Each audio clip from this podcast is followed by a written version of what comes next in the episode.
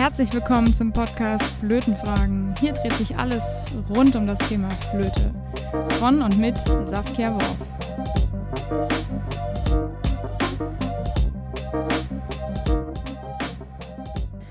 Herzlich willkommen zum Podcast Flötenfragen. Ich hoffe, es geht euch gut und ähm, wünsche euch einen guten Start in den Tag, eine schöne Mittagspause, einen schönen Abend, eine gute Nacht, wann auch immer ihr diese Podcast-Folge hier hört. Ich bekomme immer mal wieder so Nachrichten rein, wann und wie ihr eure ähm, in meine Podcast-Folgen so hört, sowohl hier als auch bei Manage Musik. Oder die Musikerschmiede, es ist so witzig, wie manche Leute mir auch sogar Bilder schicken, wie sie irgendwie mit ihrem Kaffee draußen im Garten sitzen und sagen, ja, hör gerade deine Podcast-Folge. Ähm, das macht mich immer total glücklich. Also wenn ihr mir da irgendwelche Screenshots mal schicken wollt, sowohl per E-Mail als auch per Instagram oder so, freue ich mich immer wahnsinnig. Ich habe da manchmal Tränen in den Augen, weil ich mir denke, oh mein Gott, das ist so unfassbar manchmal, auch wenn ich die Zahlen sehe, jetzt auch hier von Flötenfragen wieder. Also ein so nischiger Podcast. Ähm, und ich bin jetzt ja schon, also einfach lange nichts gemacht und das natürlich jetzt einfach erst wieder so am Anfang, dass ich jetzt auch so Solo-Folgen hier mache. Ähm, und jetzt ist hier schon ein bisschen Content drauf, aber ich habe natürlich nicht so viel Werbung jetzt für den Flötenfragen-Podcast gemacht. Und der ist auch noch nicht so lange da wie Manage Musik zum Beispiel. Und wenn ich die Hörerzahlen und Hörerinnenzahlen sehe, denke ich immer so, Alter, wie krass. wie krass. Also erstmal vielen Dank auch zum Feedback der letzten Folge. Ähm, das hat mich, ja, hat mich sehr gefreut, dass euch das so gut gefallen hat und dass euch das auch so viel gebracht hat. Ähm, das war mir, ja, war mir einfach Bedürfnis, mal drüber zu reden. Und heute geht es mal wieder ganz pragmatisch um eine Frage, die auch recht häufig kommt, die ich auch in meiner Zeit als Lehrerin schon sehr oft hatte und die jetzt einfach wieder gerade mal wieder Thema war. Ich habe dazu jetzt auch gerade ähm, ja, mehr Content wieder auf Social Media geplant. Und zwar das Thema beim Flötenkauf habe ich ja schon mal vor, wann war denn das? Auch schon wieder ein paar Wochen her, eine Folge gemacht, so was gibt es überhaupt für Flöten. Also so von, von Anfängerflöten bis Profiflöten. Ähm, was sind da für Materialien, so preisspannenmäßig, was, ist, äh, was sind die Stufen und so weiter. Und ich habe damals schon wieder ein paar Fragen bekommen, wo ich sagte, okay, ich glaube, da gehe ich nochmal tiefer rein. Also richtiger Nerd-Talk heute, ja. und zwar geht es primär um diese Frage, Neusilber, also Schülerflöten, Schülerinnenflöten ähm, in dem Fall, Einsteigerinstrumente und ähm, dann so der Step zum nächsten Instrument. Da bekomme ich sehr häufig Fragen. Also so Fragen wie, wann upgrade ich mein Instrument zum Beispiel?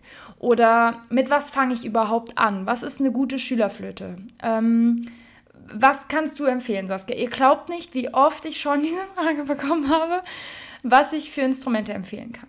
So. Und viele, die hier zuhören, ähm, die mir auf Social Media folgen, wissen, dass ich auch eine Kooperation mit Pearl habe. Ähm, das ist jetzt hier keine Werbefolge, also die sponsern hier nicht meinen Podcast. Ne? Also nur das. mir ist wichtig, dass dieser Flötenfragen-Podcast kein äh, kein markengesponserter Podcast ist. Also nicht, dass ihr das Gefühl bekommt, ich rede hier die ganze Zeit nur von einer Marke, weil ich von denen Geld kriege oder so. Ähm, ich habe aber eine laufende Kooperation mit denen und äh, ich denke auch langfristig weiterhin mit denen weiter zusammenzuarbeiten, aber das ist jetzt hier kein Werbepodcast für. Ich möchte das nur anmerken, weil natürlich auch viele Leute dann bei mir auf dem Kanal sind und sagen, hey, ähm, du bist jetzt schon ein paar Mal bei Pearl gewesen, was ist denn da genau? Und ähm, genau, damit es hier transparent bleibt, kann ich euch das ja auch einfach sagen. Und zwar arbeite ich mit denen zusammen in Kooperation, äh, seit ich meine Bassflöte bei denen äh, geholt habe.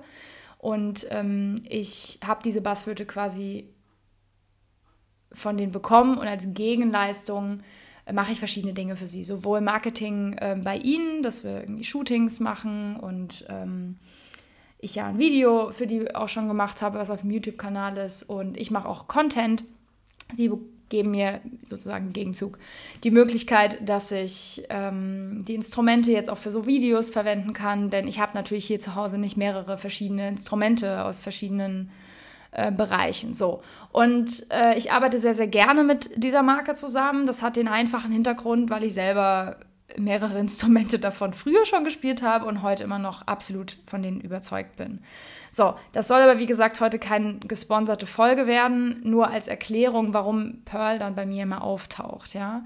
Ähm, ihr wisst vielleicht, viele FlötistInnen haben irgendwelche Endorser-Verträge mit Marken. Das heißt, die spielen eine bestimmte Flöte und sind dann so Artists-Gesichter von diesen Marken. Das ist was völlig Normales und ich finde das auch nicht verwerflich, denn wenn ich hinter einer Marke stehe, ähm, kann ich die natürlich auch empfehlen und sagen, hey, gutes Instrument oder ich bin eben einfach Werbegesicht. Am Ende geht es auch an der Stelle um ähm, Wirtschaft, um wirtschaftliche Interessen. Und das ist auch völlig verständlich, dass so eine Marke ihre Instrumente an Mann und Frau bringen möchte und dazu nun mal auch Werbung notwendig ist.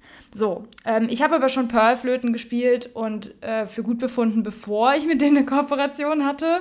Und ähm, deswegen möchte ich hier an der Stelle einfach nochmal transparent sagen, ich habe mit denen eine Kooperation und ähm, stehe voll hinter den Instrumenten, ansonsten würde ich es nicht tun.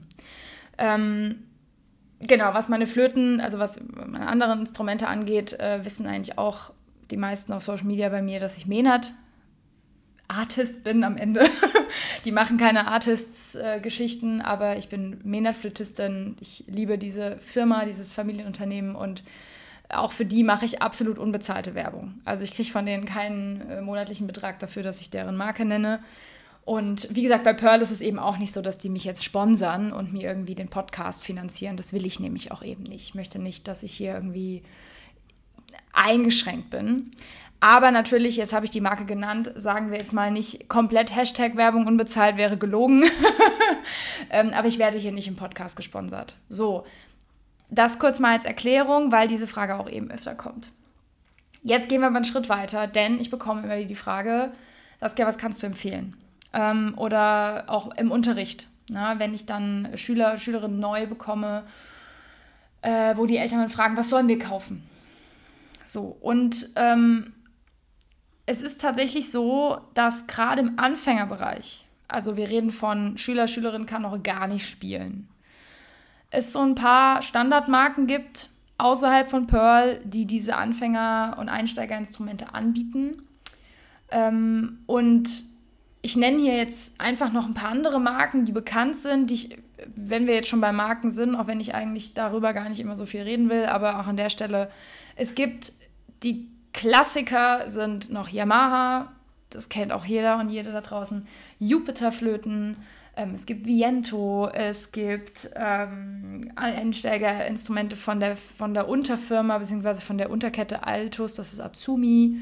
Ähm, also es gibt mehrere sehr bekannte und große Unternehmen, also Flötenhersteller, die ähm, Einsteigerinstrumente bauen lassen. muss man dazu sagen, diese Instrumente werden nicht von Hand gebaut. Das könnt ihr euch wahrscheinlich denken, denn sonst wären sie wesentlich teurer. Ja? Also wenn ich jetzt zu einem Instrumentenbauer in Deutschland oder irgendwo hier in Europa gehen würde und sagen würde, bau mir bitte eine Flöte, ähm, dann ist das allein deswegen schon teurer, weil das halt alles von Hand gebaut wird. So. Und diese Instrumente, diese Einsteigerinstrumente sind nur deswegen so günstig anzubieten, weil sie Massenware sind. Das heißt, sie werden in, maschinell größtenteils hergestellt und ähm, in, auf Masse produziert und zum Teil natürlich auch mit Materialien, die günstiger gehandelt werden. Ja? Ähm, so, die Frage, die ich dann ganz oft bekomme, ist, ja, Saskia, aber was kannst du denn empfehlen? und da wird es schwierig. Denn wenn jemand gerade am Anfang steht vom Flötenspiel und gerade noch recht jung ist, ganz ehrlich, Leute, dann ist es, was diese Einsteigermodelle angeht, wirklich egal für das Kind oder für den Schüler, die Schülerin. Weil die Person kann auch überhaupt nicht spielen, die hat überhaupt keine Ahnung, ob das Instrument jetzt zu einem passt oder nicht. Ja, ähm, das Einzige, was man mal schauen muss, ist Größe, also gebogener Kopf bzw. Raveline von den jeweiligen Herstellern, die es jetzt eben gibt, die, ähm, die andere Möglichkeiten haben, die Flöten zu verkürzen. Mittlerweile gibt es das ja immer mehr, also für kleine ne? für kleine äh, Oberkörper und kleine Arme. Ich habe selber damals angefangen mit dem ersten Modell, was es gab, von damals Jupiter, dem gebogenen Kopfstück. Das war damals, weiß ich nicht, ein oder zwei Jahre auf dem Markt. Ich habe die erste Flöte 1998, haben meine Eltern mir die gekauft. Ähm, und da war das noch total in den Kinderschuhen. im wahrsten Sinne des Wortes, das Thema ähm, kleine Flöte, die gebogen ist oder die in irgendeiner Weise für kleine äh, Körper gedacht ist. So mittlerweile gibt es da verschiedene Ansätze und da ist natürlich die Frage, ist das Kind groß genug? So, das ist dann eine Frage, die ich mir angucken muss, ähm, beziehungsweise das ist, da muss ich mir das Kind angucken. Wir sagen, okay, gebogene Kopf oder Waveline oder ähm, wie sie alle heißen, mache ich vielleicht noch mal eine gesonderte Folge zu oder eben Flöte mit normalem Kopf. So. Das ist natürlich eine Frage, die man sich stellen muss. Ansonsten, ganz ehrlich, ist es scheißegal. Es ist scheißegal. Es ist übrigens auch, wenn der Geldbeutel knapp ist, völlig okay, ein gebrauchtes Instrument am Anfang zu kaufen, denn wir wissen ja nicht, ob das Kind lange dabei bleibt. Das heißt, wenn die Frage ist, ähm, was für ein Instrument soll ich am Anfang kaufen, bin ich da sehr, sehr offen und sage so, das, was gerade in den Geldbeutel passt, gegebenenfalls sogar eher die Flöte zu leihen. Ja, es gibt mittlerweile auch ähm, genug Händler und Händlerinnen, die entweder sogar einen Leihkauf oder eine Leih Möglichkeit anbieten. Manche Musikschulen, auch kleinere Musikschulen bieten das an. Ich möchte das auf lange Sicht auch anbieten. Das heißt, ich bin jetzt gerade am Überlegen, mir so allmählich verschiedene, ähm, also auch verschiedene äh, Modelle an Flöten anzuschaffen zum Verleihen. Dass wirklich, wenn Schüler bei mir anfangen wollen und sagen wollen, ich würde gerne erstmal ausprobieren, dass ich sagen kann, ich kann für drei oder sechs Monate ein Instrument verleihen gegen eine Leihgebühr.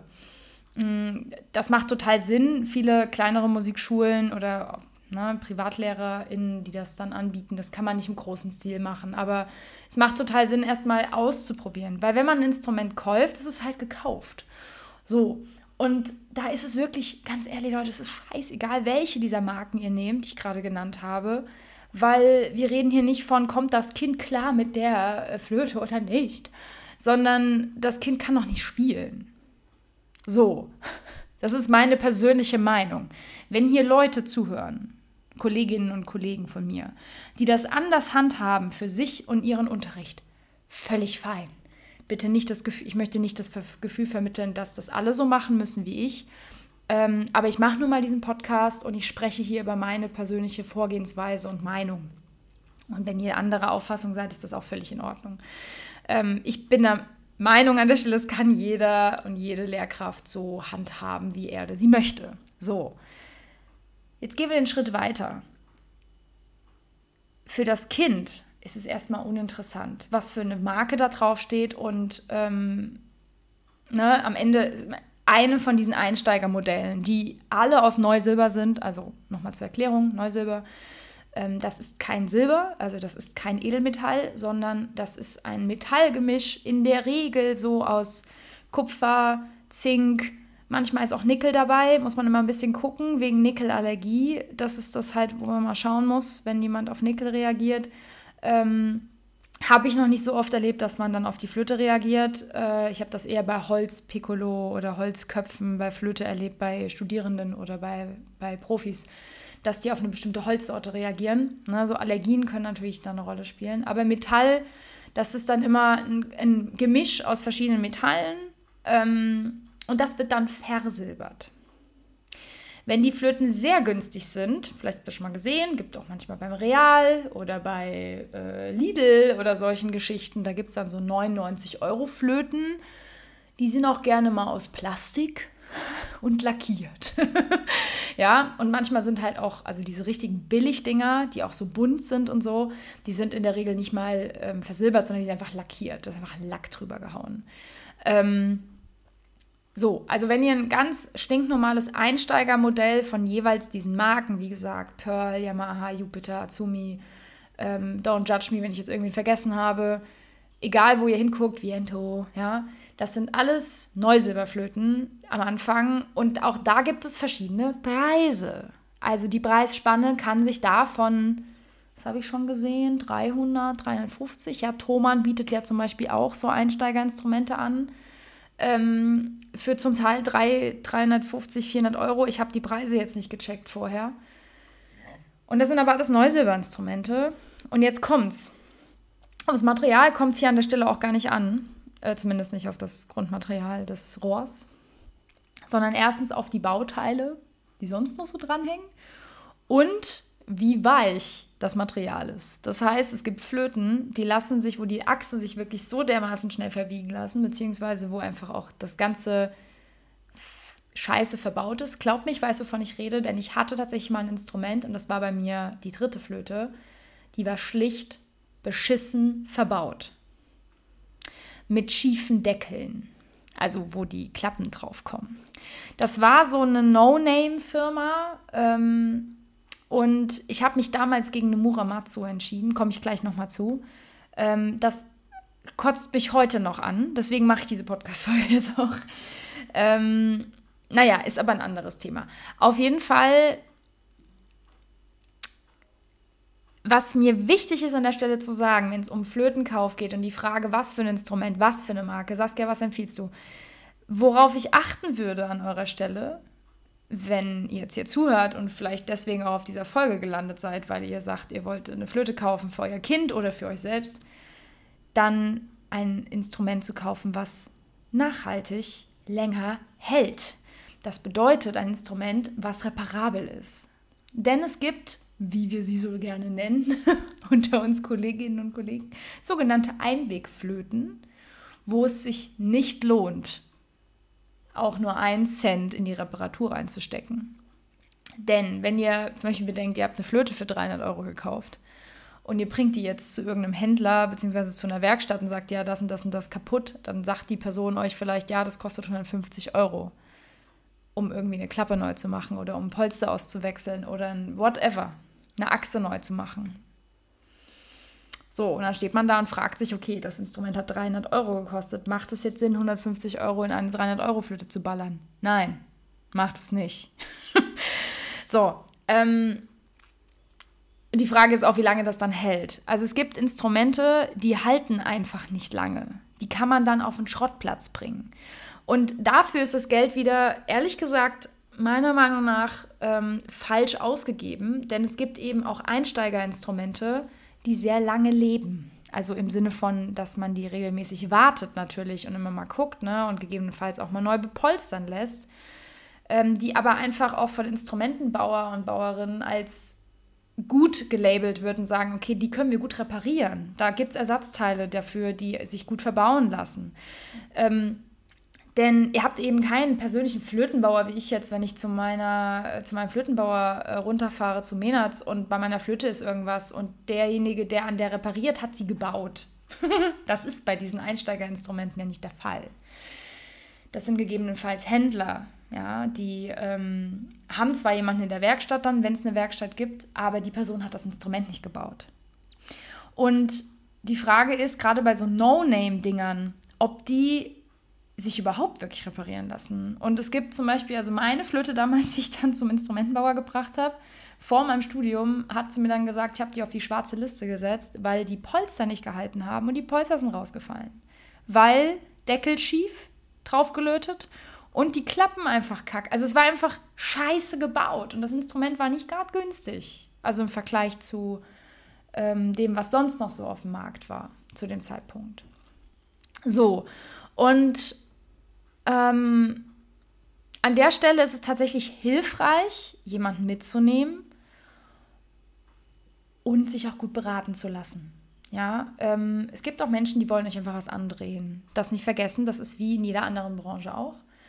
Und ich würde dann lieber zu einer, also anstatt zu irgendeiner No-Name-Firma zu greifen, nur weil es günstiger ist, dann lieber zu einer etablierten Firma, ähm, sich von einer etablierten Firma, wie die, die ich eben auch genannt habe, größtenteils, ähm, eine, ein Einsteigermodell zu kaufen, das gegebenenfalls gebraucht. Ja, aber auch bei gebrauchten Instrumenten muss man halt immer gucken. Es kann halt sein, dass die nicht in Ordnung sind und dann muss man die reparieren lassen und dann ist man am Ende an demselben Betrag, wie es gekostet hätte, wenn ihr die neu kauft.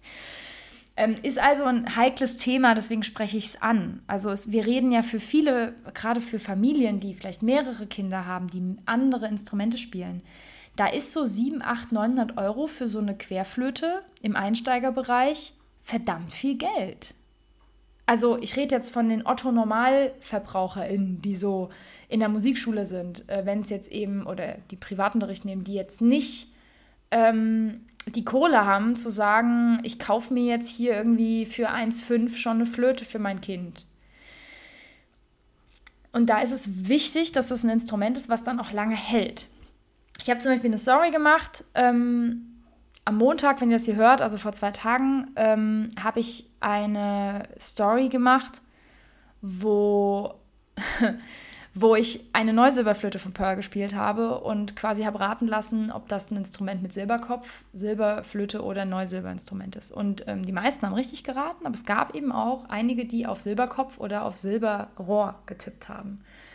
Sprich, die Flöte klang ziemlich gut. So, das äh, lag natürlich auch zu großen Teilen an mir. Und das habe ich in diesem Podcast auch schon mal gesagt. Ähm, gerade beim Thema Klang und Tonerzeugung bin ich der Meinung, sollte jeder Profi oder angehender Profi in der Lage sein, auf so einem Instrument auch ein Konzert zu spielen. Also bei aller Liebe zu Profi-Instrumenten, ich liebe meine Menat über alles und ich würde nie wieder auf einer anderen Flöte spielen wollen. Aber ich bin in der Lage, auf einer Yamaha 211 oder einer Pearl 505 oder einer Jupiter, ich weiß die Zahl gerade nicht auswendig. Ihr wisst, also diese Einsteigermodelle, auf so einem Modell könnte ich ein Konzert spielen, wäre kein Problem. Klänge natürlich, Klänge, Klänge natürlich nicht so krass gut wie meine Flöte, aber es klingt trotzdem gut und diese Instrumente sind nicht schlecht. Den fehlt ein bisschen der Wumms, denen fehlt das Volumen und denen fehlt natürlich auch die Klangfarbenreichtum. Das ist etwas, was dann im Profibereich einfach nach oben hin deswegen auch so teuer wird, ja. Ähm, da geht es dann um die Kopfform und die Lochform und das Material an der Mundlochplatte. Dann gibt es Leute, die lassen sich eine Platinkante einbauen. Also was da nicht alles rumhantiert wird. Aber am Ende bin ich der Meinung, dass man eben auf einem Neusilber, kompletter Neusilberflöte trotzdem in der Lage sein muss, geil Flöte zu spielen. Und ähm, da mag ich vielleicht manchen auf die Füße treten, wenn ich das so sage, aber ich bin der Meinung und ich merke das ich, ich kenne viele, die das können, die in der Lage sind, auf einer nicht so tollen Flöte trotzdem geil zu spielen. So, und ähm, der Witz ist eigentlich, dass viele das gar nicht erkennen von weitem. Also gerade Nicht-Flötisten und Flötistinnen äh, haben mir geschrieben, boah, die Flöte klingt mega gut. Und ich geschrieben, ja, die kostet irgendwie, ich, ich habe jetzt gerade den, den UVP nicht im Kopf, aber 800 Euro, I don't know, also unter 1000. Diese Flöte kostet unter 1000 Euro und die klingt echt gut wenn jemand wie ich sie spielt. Was bedeutet, dass die auch nach oben hin für eine Schülerin oder einen Schüler ähm, Potenzial hat nach oben. Und so eine Flöte auch 10 Jahre gespielt werden kann, 15 Jahre gespielt werden kann. Meine Flöte, die ich damals von Pearl, also geschenkt bekommen habe, damals noch von meinen Eltern, da war ich, glaube ich, 10 oder 11, ähm, die ist immer noch in Gebrauch. Die gibt's noch. Ich habe die damals verkauft. Hm, war nicht so eine geile Idee. Ähm, aber die lebt noch so. Und ähm, das muss halt eine Flöte auch erstmal leisten. Dass eine Flöte bei dem Preis, wenn man sie auch wartet, lange lebt und langlebig ist und eben nicht nach zwei Jahren kannst du sie in die Tonne treten. Das wäre etwas, worauf ich achten würde, denn wenn man schon das Geld in die Hand nimmt, sich ein eigenes Instrument zu kaufen, dann finde ich es wichtig, dass das nichts ist, was dann später in der Tonne landet. Und ich will jetzt kein Thomann-Bashing machen, aber in der Regel sind das solche Einwegflöten. Also überlegt es euch, ja, ob ihr nicht ein bisschen mehr Geld in die Hand nehmt und dafür ein Instrument kauft, was bei einem, Repa also in einem Reparaturservice auch wirklich noch repariert werden kann.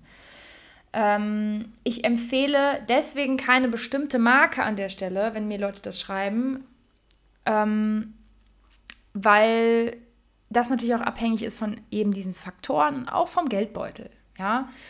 Und grundsätzlich kann man bei diesen Einsteigerflöten aber erstmal nicht so viel falsch machen. Für den Einstieg. Es geht um den Einstieg. So, wir gehen jetzt einen Schritt weiter zu dem Übergang zum sogenannten fortgeschrittenen Instrument oder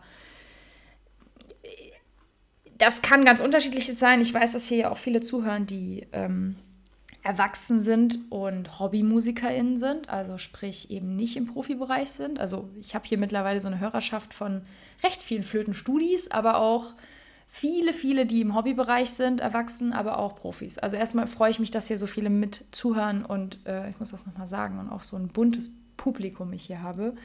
Ähm, und ich damit auch immer alle anspreche irgendwie und auch mal eine Folge dabei ist, die vielleicht jetzt für eine Gruppe nicht so interessant ist, aber ja, freue mich einfach, dass hier so viele unterschiedliche Leute zuhören. Aber gerade die, die im Hobbybereich sind, die irgendwann lange spielen, die vielleicht sogar noch auf ihrem Einstiegsinstrument spielen, die wollen irgendwann ein Upgrade. Und die sagen, ich möchte mir irgendwie was Besseres kaufen.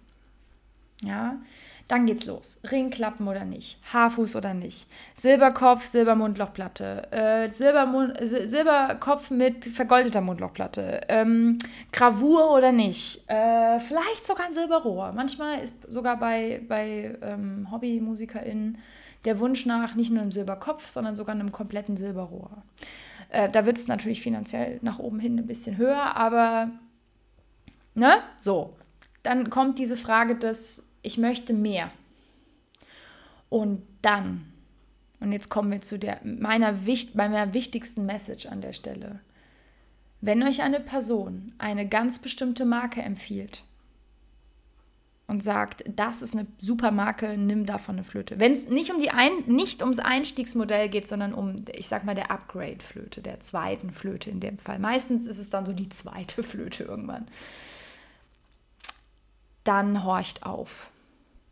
Denn wenn euch eine Person, egal ob es eure Lehrkraft ist oder auch ein Händler, in eine bestimmte Markenrichtung drücken möchte, dann stecken da hm, entweder unreflektierte, äh, eine unreflektierte Art und Weise dahinter oder schlichtweg wirtschaftliche Interessen.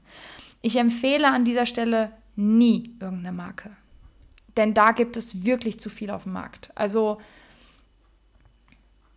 ich habe eben noch Murama zu vergessen, die haben auch Einstiegerinstrumente. Also ihr seht schon, es ist, wenn ich jetzt hier alle Marken aufzählen würde, da kommen wir, ne? Also ich will hier jetzt eigentlich auch gar nicht so viel über Marken sprechen. Also an der Stelle nochmal wichtig, ich bekomme von keiner dieser Marken Geld dafür, dass ich sie hier nenne. So. Ähm, die einzigen, mit denen ich zusammenarbeite, sind Menals und Pearl, aber die sponsern mich hier nicht. Ähm, aber es gibt sehr, sehr, sehr viele verschiedene Marken sehr viele verschiedene, ähm, ich sag mal, Herangehensweisen und äh, Ansätze. Und ganz ehrlich, Leute, am Ende sind es alles Flöten, die aus bestimmten Materialien bestehen. Manche haben irgendwie vielleicht eine bestimmte Bohrungsform bei den Köpfen, ähm, womit man vielleicht besser oder schlechter zurechtkommt.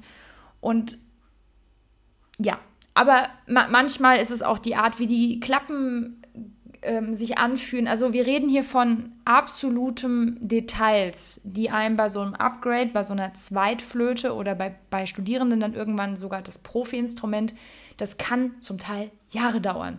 Also ich habe, bis ich die Mena dann wirklich, bis ich meine Flöte bestellt habe, ich glaube, ich hatte über die 500 Flöten in der Hand. Also ich habe meine gesamte Studienzeit und auch schon davor sämtliche Marken ausprobiert, die im Profibereich dann hantieren von Silberinstrumente über Gold, 9 Karat, 14 Karat, 18 Karat, 24 Karat. Ich hatte alles in der Hand. Ähm, und habe mich sehr, sehr, sehr lange damit beschäftigt, was brauche ich, was möchte ich für mich. Also das kann ein sehr langer Prozess sein. Ähm, es kann auch persönlichkeitsbildend sein, irgendwann an einem gewissen Punkt. Ähm, aber wir reden jetzt über das Profi. Ich glaube, auch da mache ich nochmal eine eigene Folge zu. Mir geht es jetzt eher um dieses Einsteigerding und dann Upgrade. Mm, das ist wirklich Geschmackssache und das müsst ihr ausprobieren. Es bringt nichts, einfach da zu gucken, ja, die und die Marke wurde mir empfohlen und dann, dann gucke ich mal danach, sondern da geht es wirklich darum, möglichst auch im Vergleich verschiedene Instrumente auszuprobieren von verschiedenen Marken, um zu gucken, was passt zu mir. Es ist nichts, es gibt nichts Beschisseneres als viel Geld zum Teil, zwischen 2, 3, vielleicht sogar 5000 Euro auszugeben für so eine Upgrade-Flöte, ja. Ähm, und dann irgendwann eine andere Flöte in der Hand zu haben, festzustellen, dass man mit der noch viel besser klarkommt und man denkt, Kacke. ja, also das ist, da gibt es sehr viele Marken auf dem Markt ähm, die man ausprobieren könnte. Nicht jeder Händler oder Händlerin hat das alles da. Und das macht es auch so kompliziert. Ich will da jetzt auch keinen Lösungsansatz ähm, irgendwie vorschlagen. Ich will das Thema nur mal anreißen, weil das ist ein Thema. Und es ist wichtig, dass ihr da auch zum Beispiel jemanden mitnehmt. Eure Lehrkraft oder jemanden, äh, den ihr kennt, wo ihr sagt, okay, der hat ein bisschen Ahnung. Ähm, das muss nicht unbedingt ein professioneller Flötistin oder Flötist sein, aber jemand, der das Instrument ähm, auf jeden Fall spielen kann, um einfach auch eine Zweitmeinung zu haben, wie klingt denn das im Außen? Also wir reden ja jetzt nicht mehr vom Einsteigerinstrument, sondern vom Upgrade. Und ähm, wenn euch da jemand eine Marke empfiehlt und sagt, nimm die und die Marke, weil das ist super, werdet hellhörig. Denn dafür gibt es zu viele Marken und ich gehe auch nicht zu meinen Schülerinnen und Schülern und sage, nimm die Marke. Nimm die Marke. Weil ich sage, musst du ausprobieren. Musst du ausprobieren, ob es für dich passt. Musst du ausprobieren, ob es vielleicht so besser passt. Man muss es in der Hand haben, man muss sie spielen. Vielleicht gegebenenfalls, wenn es sich um viel Geld handelt, auch mal eine Woche leihen und sagen, okay, ich möchte dieses Instrument zu Hause beim Üben ausprobieren. Wenn ihr so viel Geld ausgebt für so ein Instrument, dann wäre es echt blöd, wenn es die falsche Entscheidung ist.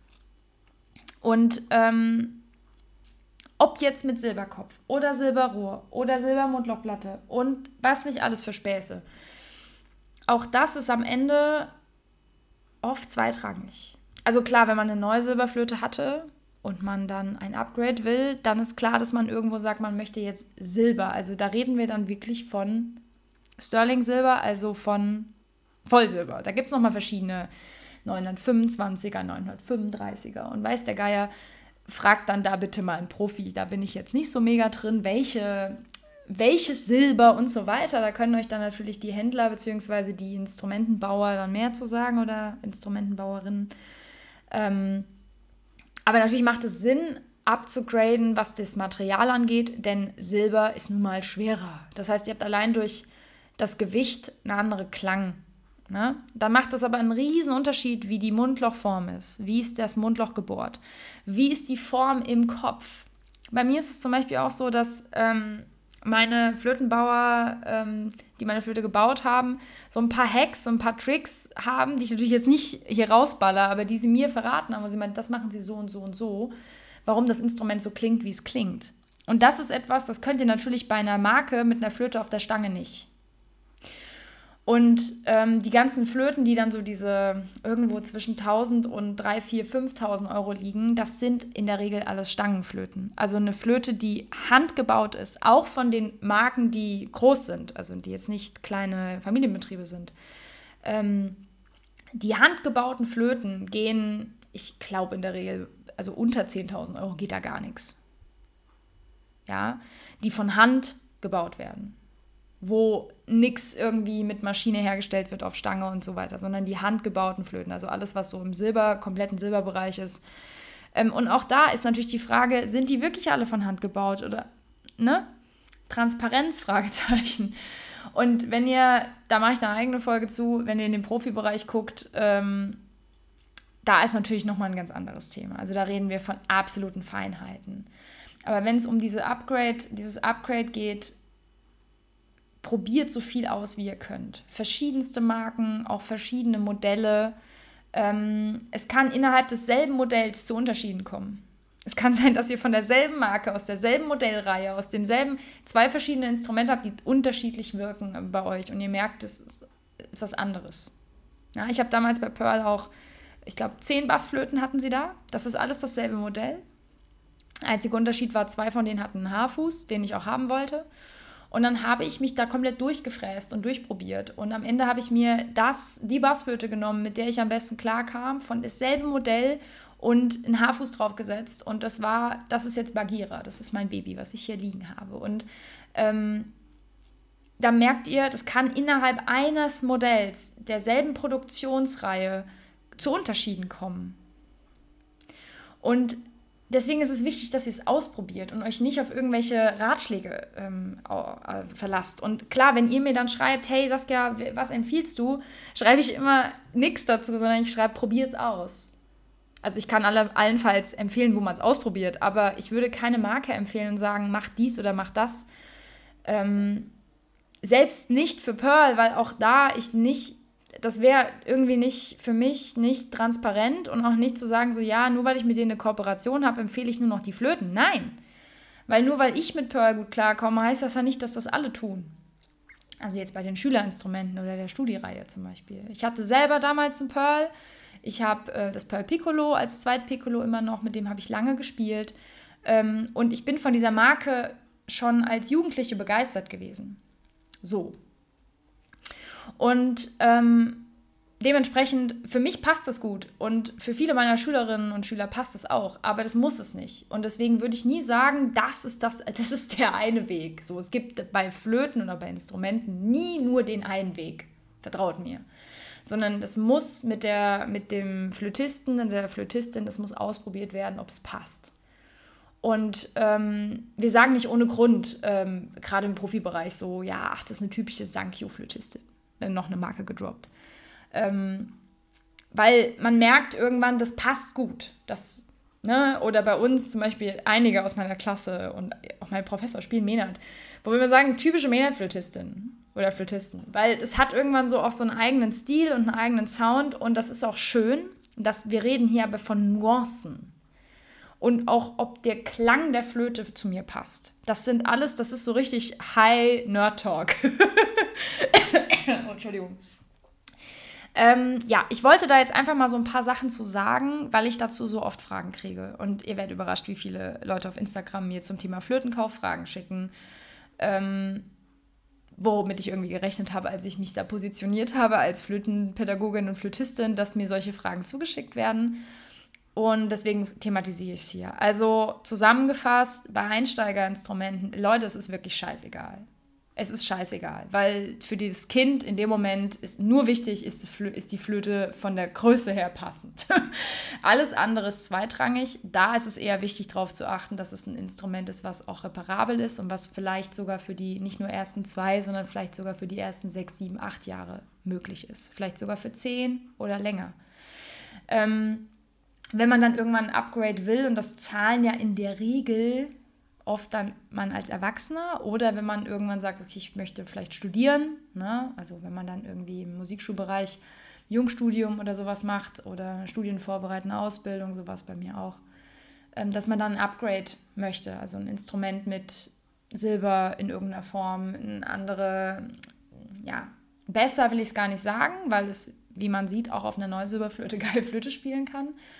Aber ich verstehe diesen Drang, weil Flöten haben irgendwann ähm, eine Grenze. Und man merkt das selbst, dass man merkt, so, okay, ich bin hier gerade an der Grenze am Instrument und ich brauche was Neues.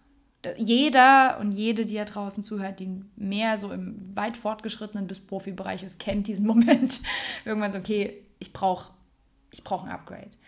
Ähm, aber ab dem Punkt ist es total wichtig, die wirklich viel auszuprobieren und zu gucken, was passt zu mir. Welcher Klang passt zu mir, welches, wel, welche Klappen passen zu mir, also wirklich das Feeling der Klappen ähm, auch das Gefühl, die Flöte in der Hand zu haben.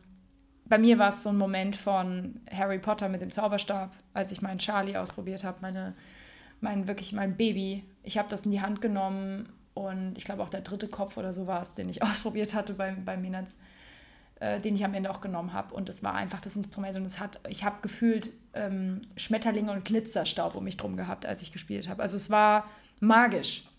Und das erlebt man selbst bei Schülerinnen und Schülern, die jetzt nicht den professionellen Anspruch haben, dass sie ein Instrument in die Hand nehmen, es läuft sofort gut.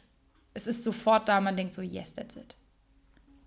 Und ähm, mir ist wichtig, hier, ich, ja, mir ist wichtig, hier eine Information natürlich irgendwie zu bereit, bereitzustellen, aber ich möchte jetzt hier niemanden eine Empfehlung aussprechen. Genau das will ich gerade nicht, sondern ich möchte eher so eine Information und ein groben Überblick darüber geben, äh, worauf man achten sollte. Und ich finde, gerade bei Einsteigerinstrumenten ist es wichtig, auf die Nachhaltigkeit zu achten. Wie lange ist so ein Instrument gegebenenfalls möglich auch zu reparieren? Kann man das überhaupt reparieren? und ähm, bei dem Modell, wenn man sich dann ein Upgrade zulegen möchte, wirklich, wirklich viel auszuprobieren und zu schauen, okay, wie viel möchte ich ausgeben? Was in meiner Preiskategorie gibt es da für verschiedene Instrumente? ähm, die gegebenenfalls wirklich nebeneinander auszuprobieren, dass man ähm, eben dann nicht irgendwann da steht. Und ich habe das schon erlebt bei, bei Probespielen, dass Leute dann auf meiner Flöte, wenn wir dann irgendwie alle fertig waren und dann Leute auf meiner Flöte irgendwie ausprobiert und dann waren die so, boah, was für eine krasse Flöte. Und dann erzähle ich dann, was ich für diese Flöte bezahlt habe und äh, dann, dann gucken die und dann sagen so, bitte was? Weil sie sich gerade eine Flöte für 25.000 Euro gekauft haben und ähm, meine die weggeballert hat klanglich. Und ähm, wenn dann Leute dieses, dieses Feeling haben von so, oh mein Gott, was für eine krasse Flöte und ähm, ich habe eben keine Goldflöte, sondern eine Silberflöte. Ähm, mein bei meinem Kopf ist Goldanteil drin, aber wenn man die von außen sieht, ist es halt eine Silberflöte und äh, die klingt halt bestialisch gut. Das hat verschiedene Gründe, ja, aber das muss man sich halt geben. Wenn man dann verschiedene Instrumente ausprobiert, dann merkt man irgendwann, das passt nicht zu mir. Und finde es aber immer affig bei Einsteigerinstrumenten, wenn dann Leute noch gar nicht Flöte spielen können, wo ich so denke, ja, da ist es wirklich echt zweitrangig. Ähm, ich finde es immer interessant, bei Schülerinnen und Schülern dann das Instrument auch auszuprobieren, um zu gucken, wo ist die Grenze von dem Instrument, weil ich kann das halt selber spüren als Profi, merke ich sofort, was hat dieses Instrument für Grenzen, wie funktionieren die verschiedenen Register, wie sind die Übergänge, ähm, wie ist die Intonation? Ne? Weil das sind ja alles Sachen, das können viele Schülerinnen und Schüler gar nicht ausprobieren. Auch im fortgeschrittenen Bereich übrigens nicht, ne? weil deren, deren ähm, Niveau gar nicht so hoch ist, dass sie das alles so bemerken bei einem Instrument. Und da geht es wirklich mehr um das Feeling als um was kann das Instrument. Und da schließt sich auch der Kreis. Ich kann auch auf einer Neusilberflöte für 600 Euro geil Flöte spielen, wenn man es kann. Oder wenn es Frau es kann, in dem Fall. Ja, ähm, das sind so ein paar Gedanken, die ich dazu habe. Oh, ich glaube, ich werde jetzt diese Podcast-Folge einfach immer verlinken, wenn mir Leute Fragen dazu schicken und sagen so, hör dir die Podcast-Folge an. ähm, weil ich wirklich mittlerweile ähm, da auch Stories höre von Leuten, denen dann irgendwas angedreht wird und so, wo ich immer sage, oh, scheiße, ja, weil es ist halt zum Teil echt viel Geld für Leute. Und ähm, also für mich auch. Nicht, dass ihr jetzt denkt, so, ach, die Saskia, die kauft sich mal eben mal kurz für 4000 Euro eine neue Flöte, ähm, eine neue äh, Zweitflöte oder so. Nee, das ist auch für mich viel Geld, aber genau deswegen ist es so wichtig, genau zu gucken, was passt für mich und was nicht. So, ich glaube, jetzt habe ich genug gesagt und geredet und äh, hoffe, dass ich alle soweit, alle Fragen, die so immer reinkamen, soweit beantwortet habe. Ich habe es so versucht, jetzt nicht so wie ein Interview zu gestalten. Ähm, und wünsche euch jetzt erstmal eine schöne Zeit. Wir hören uns in zwei Wochen wieder. Ähm, ich habe jetzt so ein paar Flötenfragen, wie, man, wie, der Podcast auch hört, heißt äh, geplant, die wirklich schon lange bei mir immer wieder gestellt werden. Ne? Also wenn ihr mir Fragen zuschickt, ich kann euch in der Regel sagen, ihr seid nicht die Ersten, die diese Frage stellen und dann gehe ich halt immer hin und sammle das so und äh, pack das dann hier in Podcast-Folgen rein. Ähm, heute sollte es also mal um Flötenkauf gehen und um gerade so den Einsteigerbereich und den, ähm, ja, Mittelstufe, sagt man, glaube ich, so. Und äh, ich freue mich. Ich freue mich, es macht mir total Spaß, hier so richtig einen Nerd-Talk zu machen. Und ich freue mich auch, wenn ihr mir schreibt, wenn ihr Fragen habt, wenn ihr Themenwünsche habt. Immer her damit, bitte alle Infos, wie ihr mit mir zusammenarbeiten könnt, was für Webinare es mittlerweile von mir gibt, äh, Masterclasses, meine Bücher ähm, und so weiter, findet ihr immer in der Infobox. Und äh, wenn ihr zum Beispiel sagt, okay, ich würde vielleicht auch gerne mal bei der Saskia 1 zu 1 Unterricht nehmen, das geht bei mir sehr flexibel. Das heißt, ihr könnt mich anfragen und auch online bei mir 1 zu 1 Unterricht buchen. Da müsst ihr bei mir keine Jahresmitgliedschaft abschließen, sondern momentan handhabe ich das eher mit den Webinaren, dass ich dann sage, okay, was für ein Thema hast du? Und empfehle erstmal das Webinar, denn das ist am Ende günstiger, sich das Webinar anzugucken, als bei mir eine Stunde zu buchen und ich erzähle das dann alles nochmal. Mm. Genau, wie ihr mit mir zusammenarbeiten könnt, findet ihr in der Infobox. Meine Website findet ihr da. Ähm, schaut gerne auf, bei Instagram bei mir vorbei, da quatsche ich über allen möglichen Kram, nicht nur über Flöte, ähm, damit es auch für die anderen nicht so langweilig wird. und ansonsten wünsche ich euch jetzt eine gute Zeit und wir hören uns in zwei Wochen wieder. Bis dann.